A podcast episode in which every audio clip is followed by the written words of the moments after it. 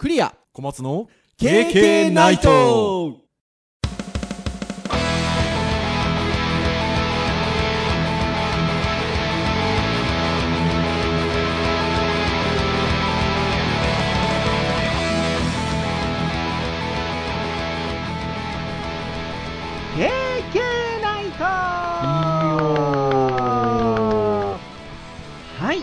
ことで第295回の配信となります。お届けをいたしますのはクリアとはい小松です。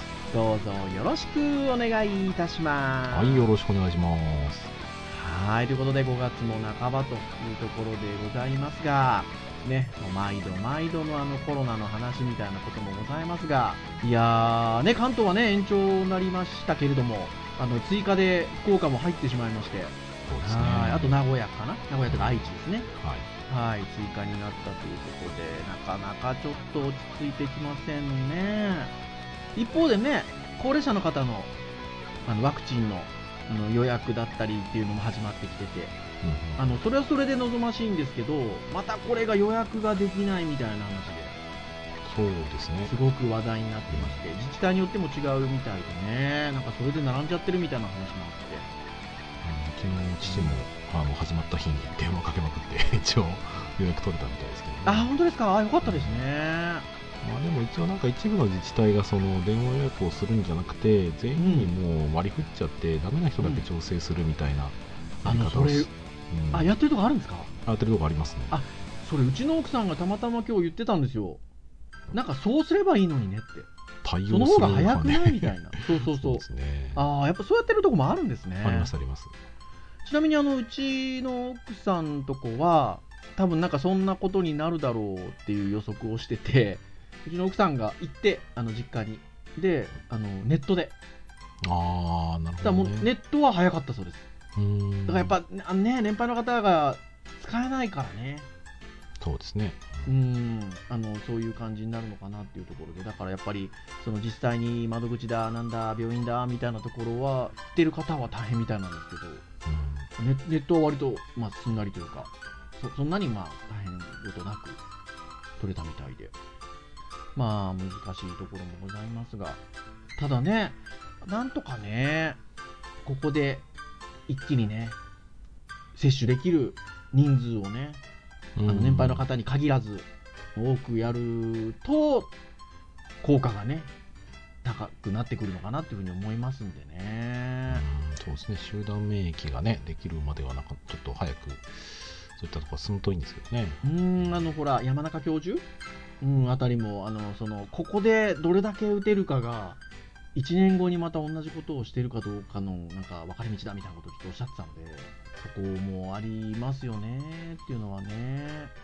まありますし。ねね増え方もすごいですしやっぱり高止まりしてますからね今の時期ねねえ。あとはね、まあ、いろんな情報があるんで、どれがこうでっていうのはあれなんですけど、ちらっとさっきこの収録前にあのニュースの見出しなんか見てると、なんか横浜の方の大学の方で、えっと、ワクチンがその変異株、7つぐらいの変異株にも9割以上効くっていう、ああ僕もそれ見ました、うん、みたいな、なんかちょっとニュースの見出しも出てたので、やっぱね、なるべくちょっと早く、ね、多くの人にっていうのはありますね。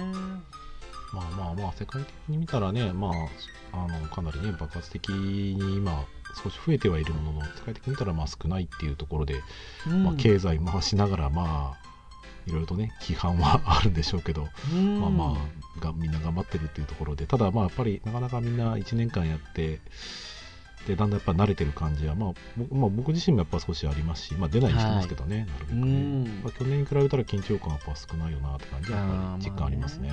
まあ、あと、まあ、本当やっぱり正直、疲れますよね。そうんのどこまで我慢すればいいのかみたいなのがやっぱね、あるっちゃあるんでね。まあ、ただやっぱり記事とかね、ネットとかのニュースとかでやっぱり、やっぱ後遺症残られてる方の、ね、記事とか読むと、うん。やっぱり人事じゃないし、いや自分本当そうですね。自分自身が媒介しちゃうとまずいよなっていうところはあるんでね、まあ、そこはね、うん、あとはね、ほら、あのちょっと血管が詰まりやすいみたいなうん、あ話もあるからね。ね、そのあの治った後にね、ちょっと脳梗塞とかそっち系がちょっとあったりっていう話もちらほら聞きますし。まあまあまねあ、まあ、どんなものでもね、一定の確率であるんでしょうけうどね。ん。ちょっとね、まあ注意できる限りっていうところではございますけどもね。はいっていうところでございますよ。はい。なんか楽しいことしてますか？そういう意味で言うと。楽しいことか。そうですね。あんまり楽しいことしてないですね。よくよくないなと思ってますよ、そこは。僕なんかはあれですよ、あの小松先生にはね、編集会議なんかで、ちょっと前から言ってましたけど、欲しいカメラがあってなんて、あ話をしてたんですけどね。あの今、もうそろそろ手に入るかどうかっていう感じおで、ー、ワクワクしますね、ワクワクしますよ、だから、なんかね、そういうのがあると、じゃあ、新しいの来たらあの、どんな感じでちょっと写真撮りに出ようかしらなんて思ったりとか、やっぱいろいろするので、なんかね、そういうのあるとやっぱりいいのかなって気がしますよね。まあそうですね。まああのうん今、大学とかでもね、やっぱり何年もやってて、まあそうまたね、チャレンジもしなきゃいけないなっていう、それが多分今僕楽しさの部分が少ないは少ないので、やっぱちょっうん。とそういう部分は増やしていかんと、うんまあなんだろう、いけないというよりかは、多分今後やっていく上では、こういうなんか楽しみがあって、やっぱり次につながっていく気がするので、うん。うん、まあそういうのやっていかないといけないですね。あとはそのねまあ今僕が言ったのは私生活的なちょっと楽しさみたいなところでのお話もしましたけどこういうなんか教育的なことで言ってもあのね小松先生と一緒に今ゼミやってるのでちょっとねオンラインコミュニケーションツールみたいなのでちょっとこれ使ってみようかあれ使ってみようかみたいな話も今してますよねああ、してますね。うん、なので、なんか、ちょっとそういうことにもちょっとチャレンジしていくと、またちょっとね、違ってくるかもしれないですね。そうですね。うん。ってなところでございますが、じゃあということで、今日なんですけど、ターンで言いますと、ウェブ会でございまして、はい。じゃあ、あ今の話の流れで言うと、じゃあ、オンラインコミュニケーションツールみたいなところでお話をするのか？と思いきや、はい。ちょっと逆な感じ？今 逆なのノリで言うと、のいやまあ、逆でもないけど、多分これマシーンの負荷みたいな話も関わってくるような話ですよね。まあ、多分そうじゃないですかね。多分ね、いや、君たち何の話をしてんの？って感じだと思うんですけど、うんはい。今日はですね、ちょっとあるあのウェブサイトの記事をもとに、あのウェブに関するあのちょっとお話をしていこうかなと思っておりまして、あるウェブサイトというのが何かと言いますと、ワイヤードさんですよ。うん、素敵な記事が多い。あの僕らワイヤードさん好きですよね。好きですね。記事のクオリティめっちゃ高いなといや。高いし、なんか、いや、やっぱり、僕ら好みですよ。ああ、まあそうですね。うん、ワイヤードさんは、ううんん、そんな感じがしますよ。なんですが、えーワイヤードさんの、えー、と2021年5月7日の記事がございまして、えー見出しだけ読みます、えーこれからのウェブサイトは地球に優しいことも重要に見直されるシンプルなデザインの価値という見出しの記事がございましてまあねこれからのウェブサイトはっていうことですのでウェブに関することが書かれてるわけですよはい。もうウェブ界にぴったりなんじゃないかということで。ね、ある意味社会問題ですから。いや、本当そうなんですよ。地球に優しいっていうキーワードが今ね、出てきましたけれども、多分ね、皆さん何ですかっていうことだと思うんですけど、いや、すごくね、実は、本当にあの地球に優しいその言葉のまんまの実は記事なんですよね。うウェブサイトと地球に優しいって。え？それはウェブサイトのコンテンツ？地球に優しいエコロジーとかそういう話を載せるコンテンツに関してのことなのか？って思うかもしれませんが、全然違うんですよね。ん。まウェブサイイト自体が地球に優しいかっていう話なんですよね、これね。ト。まあそうですね。いやだいぶ間接的な感じもしますけど、まあそうですね。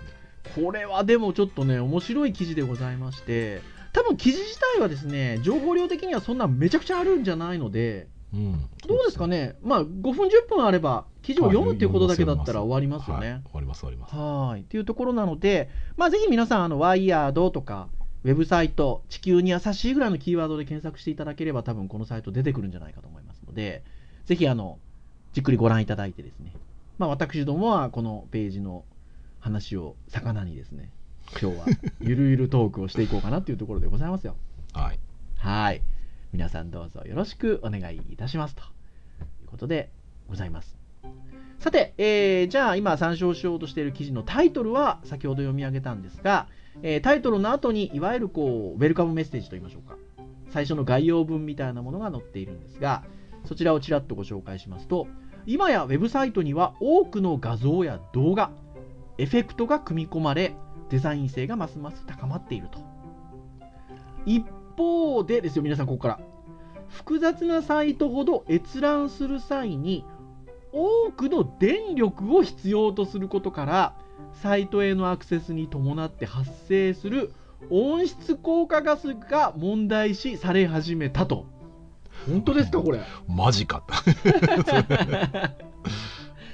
そこで今デザイン性のみならず地球環境に優しいウェブサイトを構築する取り組みが注目されていますよというのが出だしの文章でございますよ。二酸化炭素です。よ、ねえ二酸化炭素。二酸化炭素ですよ。まあテレビなどと違ってウェブサイトってまあ要はねあの処理をして表示しますんでね。まあそうですね、うん。ねあの基本的にテレビとか、まあ、ラジオとかああいったものは多分ね電波を受信することによって表示をしているのでもちろんそこに対しての負荷は多少なりともあるとは思うんですけどはい。多分ウェブサイトの方がね多分負荷はかかってますよね。あの単純に表示をするっていうだけのことではなくて。まあ処理はしてますよね、処理をしてますからね。だから多分ちょっと違ってくるのかなっていうところではありますが。まあこの文章にもある通りまあ画像は昔からねありますけどね。特に近年はね動画コンテンツもね非常にやっぱり流星を極めておりますしね。そうですね。ねエフェクトが組み込まれってこともありますが動きのあるサイトも非常に多いということで。この辺りのウェブサイト表現についてはどうですか小松さん？まあそうですね。どうでしょうね。あの何をもってその情報量あの電気を使うかっていうところがあの意外とちょっと読めないところもあって、うん。まあ、例えばディスプレイに表示する量の話なのかダウンロードするね、ところで電気量が発それはサーバーの話なのかクライアントの話なのかってもうちょっとそういうちょっとところもあるんで、まあ、うんなんとも言えないんですけど、うん。容量だったら全然そのね今増えてるは増えてるも事実だけどエフェクトっていう発想で言えばね昔のエフェクトの方がめちゃめちゃゴリゴリしてたわけですよ、うん今はむしろ落ち着いちゃってる感じがするページが多いぐらいなので、うん。ね、それが何がいけないのかっていうところでただねこの記事読んだ瞬間にまさかウェブサイトとその地球環境っていうね、観点が、うん。その接するとは思いもしなかったのではい。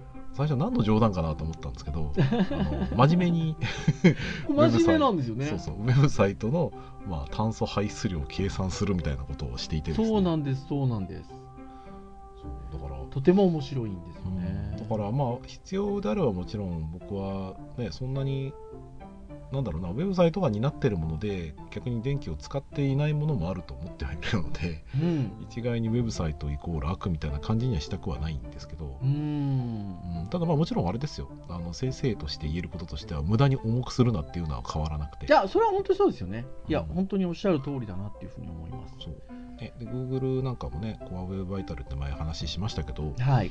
ね、検索のその上位に上げるためにコアウェブバイタルをあの一つねあの指標としますみたいな話はしていますよね、でうん。その中でやっぱり容量の軽減だったりとかあとレスポンシブ画像、い、あのい。わうん。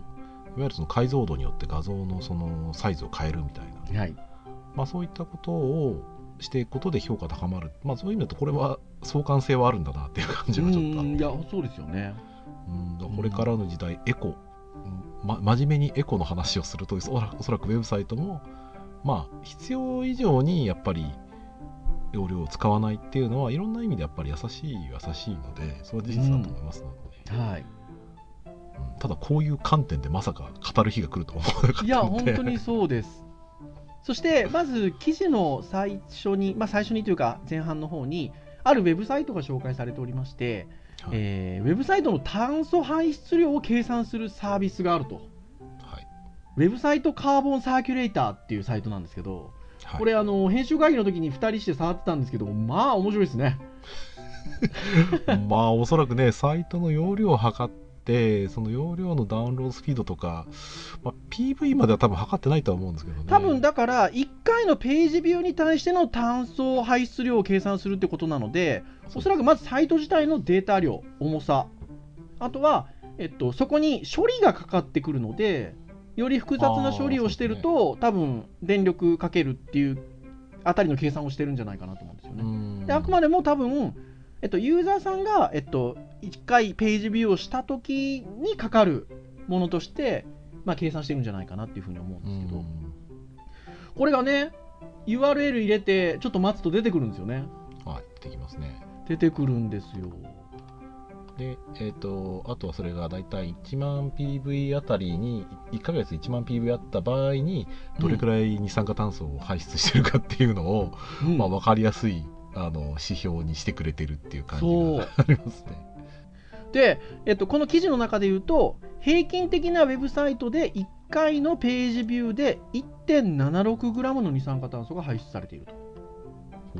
結構ですよね。う多いのか少ないのかねよくわかんないですよね でもねこれ。いやでも、これ平均でしょ？多分この記事の中には平均っていうことで書いてあるんですけど、はいそうですね。さっきほら編集会議の時にはい。例えば Google さんのサイトを検索やったりとかしたじゃないですか。はいしましたね。結構少なかったですよね。まあトップページなんもないですからね。あとなんか手前味噌というかちょっとドキドキしながらデジタルハリウッド大学のトップページもやりましたよね。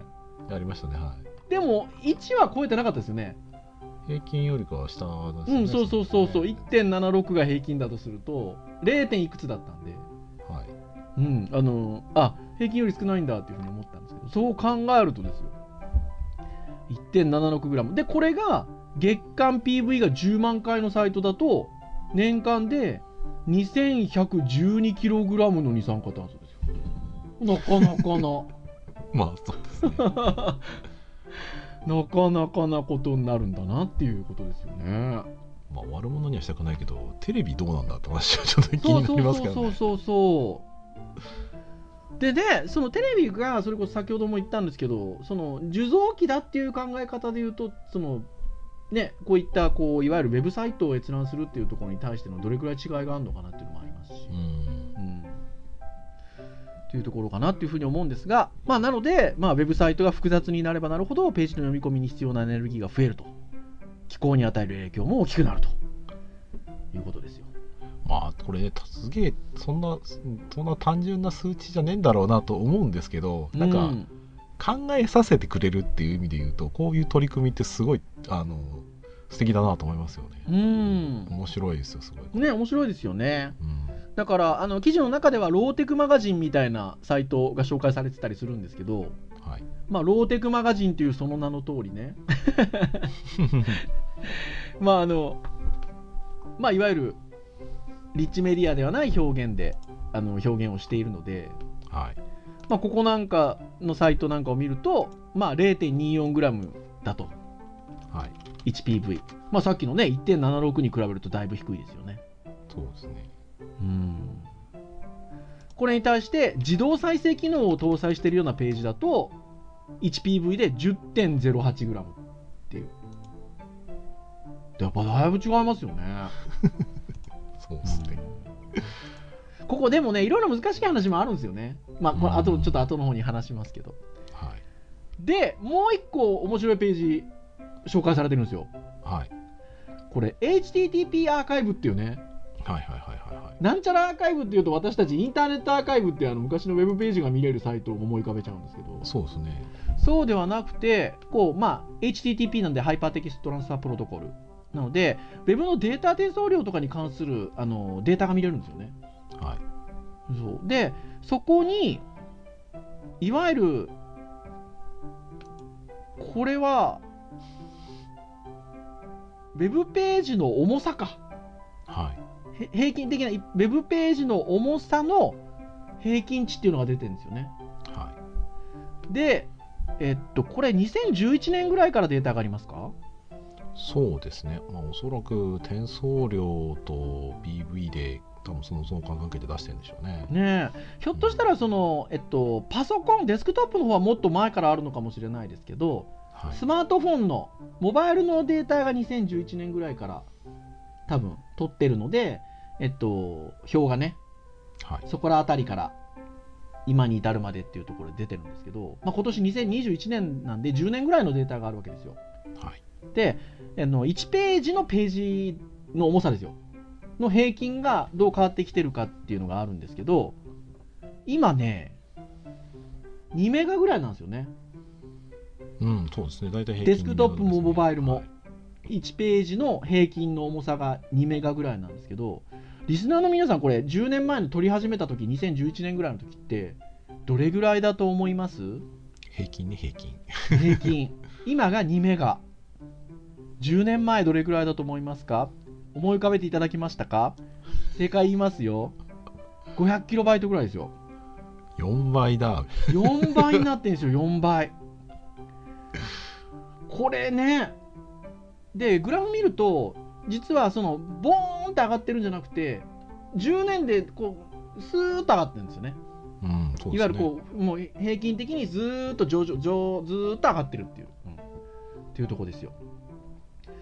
やっぱねそのいわゆるインフラっていうんですか？回線速度は上がってきてるので、うん。そうするとやっぱどうしてもデータ重くなってくるじゃないですか。表現もリッチになってくるし、まあそうですね。閲覧できる方のね環境が変わったってことで、うん。作る側も演出として大きい画像割と使いがちというかトレンドとかでもそうなりましたもんうね、ん、だからやっぱりおのずと上がって平均は上がってくるかなっていう感じですよね、うん。まあ、だから私どもねこういうお仕事二十数年来やってますけどいいなんかこういう話多分ポッドキャストの中でも何度かしてると思うんですけど昔はね何バイト削るだみたいな話だったじゃないですか。そうです。100K 切れって言われてましたからそう綺麗みたいな話だったりとか表紙のページのメインビジュアル何キロバイトぐらいにしろとか話あってやっぱ結構1ページあたりの重さをどうするとか画像の重さをどうするって昔は言ってたんですよねまあ、結局1ページね表示するのに数秒以上かかっちゃうとお客さんいなくなっちゃうっていうのは今と変わんなかったので。昔はね8秒ルールっつってましたもんね。こういう私たちが仕事を始めた頃は。うん。8秒ぐらいは待ってくれてたわけですよ 昔は。まあでもやっぱりね早くないと逃げちゃうっていうのも、ね、そう。だからそれが5秒ず指標になってきますよね5秒ルールになり3秒ルールになりみたいなところで。で今は逆に言うと回線速度上がってきてるのでそこまでもうなんかねパッと出るもんっちゃ出るもんなんで、うん、っていうところがあるので、まあ、そうなってくるとね意識としてはやっぱりこうユーザー体験みたいなところで言うとね表現はやっぱり豊かになってくるのかなっていうことでそうなってくるとやっぱ重くなってくるのかなっていうのはまあ必然じゃ必然かなとうんいうところですよ。うんなので、じゃあって先ほどの本題に戻ると、二酸化炭素。どうなんですかね？こうなんか高度成長期における車の排ガスみたいな感じで今、ね、昔はエコ考えられてなくてみんな排ガス巻き散らかしたけど、うん。あの今はねそれを意識して減らすような試みがされてるわけですよ。うん、それが結局ウェブの世界にもそういったものが来るのかって話ですよねこれ。ねえ。でもそういう状況があるので、まあ、軽くするっていうことは大事なんですよっていうことだとは思うんですよね。ということで言うと、まあ、文章の中にもありますけど例えば JPEG、PING、GIF ではなくて SVG 選ぶとかうんまあ、圧縮ツール使うとか、あとは、あれですか ?WebP ですか？そう次世代画像フォーマットねウェブね WebP と書いて WebP と言いますね ?WebP か。うん、あのあたりかなみたいな話になったりしますよね。うんそうですね、うんだいぶ昔は割とブラウザ縛りがひどくてうん、両方対応しなきゃいけないっていうのは結構激しかったですけど、うん。もう昨今はね割とその辺がまあ大手はまた違うのかもしれないですけど、まあ、だんだんだんだんやりやすくはなってきてる感じますよね、あとは、これ、なんか、時代に逆行してる感じの文章に見えますけど、カスタムフォントの代わりに、多くのデバイスにあらかじめインストールされているシステムフォントを使うことも、排出量をさらに削減すると。今ね、もう、まあウェブフォントだ、ウェブフォントだって言ってるんですけど、確かにそれはでもそうですよね。読み込むんですから、まあまあそれはもううデバイスにあるものに任せちゃった方が、そりゃそうですよね。まあ程度問題なんですけどね昔だと結局画像で読んでたから、画像はでかいっていうのでね、システムフォントじゃなくてまあ、まあ、ウェブフォントにすれば表現力高く綺麗にできるっていうところもあるので,、うん。で画像にした場合だと実は今スマホのスマートフォンの解像度めっちゃ上がってるのではい。画像でやろうとするとね結構解像高くないと文字がにじんじゃうんですよね、はい。だからウェブフォントは正しい選択だと思ってはいるものの。のいやそもそもデバイスフォント使えっちゃう。そうですね。ねえ。まあまあねそこはデザイン性とのせめぎ合いかな。作り手としてはそうなってくるかなって気がしますよね。ただしその後にねちょっとまた面白い話題があって見た目を犠牲にしない方法っていうことだからそこで。はい。話が来てるんですよ。で気候問題を意識したウェブデザインにしたからといって必ずしもビジュアル面で妥協しなくてはならないわけではないと。でまあこれどうなのかなっていうのは見てってあるんですけどただ一つの良い例ということで挙げて挙げられているこのサイトはうなりますよね。まあちょっとトリッキーな観点ですけどそうですね。これは素敵なサイトですね。そう、フォルクスワーゲンカナダで21年の2月、今年の2月に開設されたカーボンナチュラルネットっていう、えーいわゆるフォルクスワーゲンの電気自動車を紹介するサイトはい。があるんですけど、このサイトすごいですよね。まあ見る人が見たらなんかねかなり昔のイメージあるかもしれないですけどね。これね、ぜひ特に若い皆さんに見てもらいたいかな。うん。実は、まず色がほぼ使われてないですね。まあまあ白一部ちょっとブルルーの色使われてますけど基本的には黒白。はい。と、えっと、文字。で車のサイトなんで車の絵らしきものがあるんですけどこれねアスキーアートで書かれてるんですよ。ねええですよええだから 皆さんアスキーアートって分かりますかね？分かるか。これさすがに若い方でも分かるか。うん。だから 011DC みたいな文字で車の絵とか書いてるんですよ。これはよで当然アスキーアートなんでねもちろん画像みたいにね綺麗じゃないですけどそのアスキーアートでこの細かい字で書いてあるこの感じがなんかねエモいんですよ。うん。ね。なんかね一周回ってかっこいい。うん。なんつうのかなこれ。もう本当にディザのかかった自負よりもなんかこう荒々しい感じがしますよね。なんですけどこのモノトーンの感じとあとやっぱ余白の取り方とかが上手なのかな。うん。綺綺麗麗ですね。綺麗ですね。いやーようできてますよ。まあだから0.022グラムですよ。さっきのサイトで言うと。このサイト。グラムで言われてもって感じですけどね。いやでもやっぱねほら1.76平均であってまあまあ 0. 点いくつだと軽いよねって話をしてるところに0.022なんで。ああ軽いですね。軽いですよね。だからやっぱね。まあただじゃあ全部のウェブサイトがこうなったらどうかっていうとねまたね。難しいですね。難しい話ですよね、うん。だからもう一個ぐらいねアムステルダムのデザインスタジオのフォーマファンタズマかな？はいさんっていうあのところのウェブサイトも紹介されてるんですけどもうここもなんかねすごいですよね。本当に文字と 文字だけ。基本的な、まあ一まあまあ一周回って尖ってる感は結構ありますけどね。デザインスタジオがねこの見せ方してるっていうのは確かにね一周回って尖ってて。あのプレーンな白背景に Arial Times New Roman というもうシステムフォントでの表示さっきの話ですよ。うんうんでプレーンな白背景にって書いてあるんですけど僕がアクセスしたら黒背景に白文字になってておちゃんとダークモード対応してんじゃんと思ったんですけど。とは言いながらまあ基本的にはもうもうあの文字だけですよ。まあでも中入っては作品集のページなんか行くとクリックするとアコーディオンでね画像が出てきたりはするんですけどまあ基本的にこうポンってアクセスした時の情報量をまあ落とすっていうことだとまあウェブサイトでねデザイン会社のその選定みたいなものをこだわってないでしょうね。もう実績で見ろって感じなんでしょうねきっとね。うんでもねこれさっき小松先生が言った通り一周回って尖ってていいんですけどさっきのあのフォルクスワーゲンと同じですよ。じゃあ全部がこれやったらどうなんだっちゃう話ですよね。そうですね。うん。だからそこら辺がやっぱり UIUX みたいなところとこの辺のバランスっていう話にやっぱなってくるかなっていうところですよね。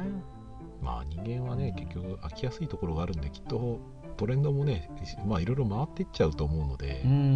うん多分こういうサイトが増えたらこういうサイトはまあ古臭くなっていくでしょうしね、うん。